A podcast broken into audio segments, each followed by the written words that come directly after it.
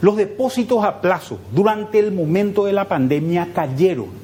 La gente dijo, si tenía un CDA en el banco, lo que voy a hacer no lo voy a renovar, voy a dejar mi plata en, caja.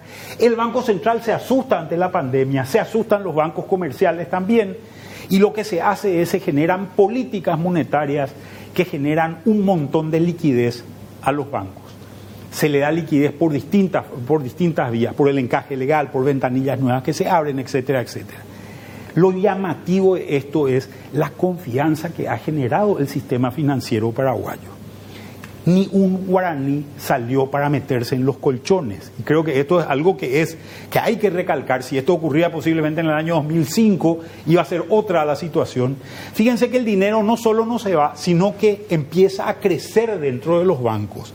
Tenemos más o menos un crecimiento de alrededor de 56 billones de guaraníes alrededor de 70 billones de guaraníes, estamos hablando de más o menos 2 mil millones de dólares nuevos que entran al sistema, los depósitos a plazo caen y después se van recuperando y hoy están a los niveles que estaban anteriormente también. Lo primero es, los bancos se asustan, fíjense el mes de abril, el mes de abril vemos que hay una caída de, eh, relativamente importante en la cantidad de de, dinero en la cartera prestada de los bancos. Los bancos recibieron esta liquidez, se sentaron sobre la plata hasta ver qué pasaba y después empezaron a sentirse más cómodos y empezaron a prestar dinero. Fíjense que el incremento es de 1.100 millones de dólares, un número muy significativo.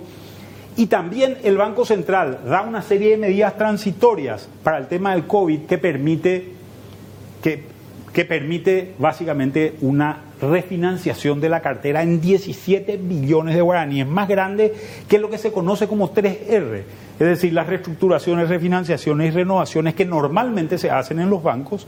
Esto prácticamente más que se duplica durante este periodo de tiempo y esto es una mano que le tendió el Banco Central a mucha gente para poder refinanciar su deuda y le ayudó a muchas empresas de todo tipo a sobrevivir.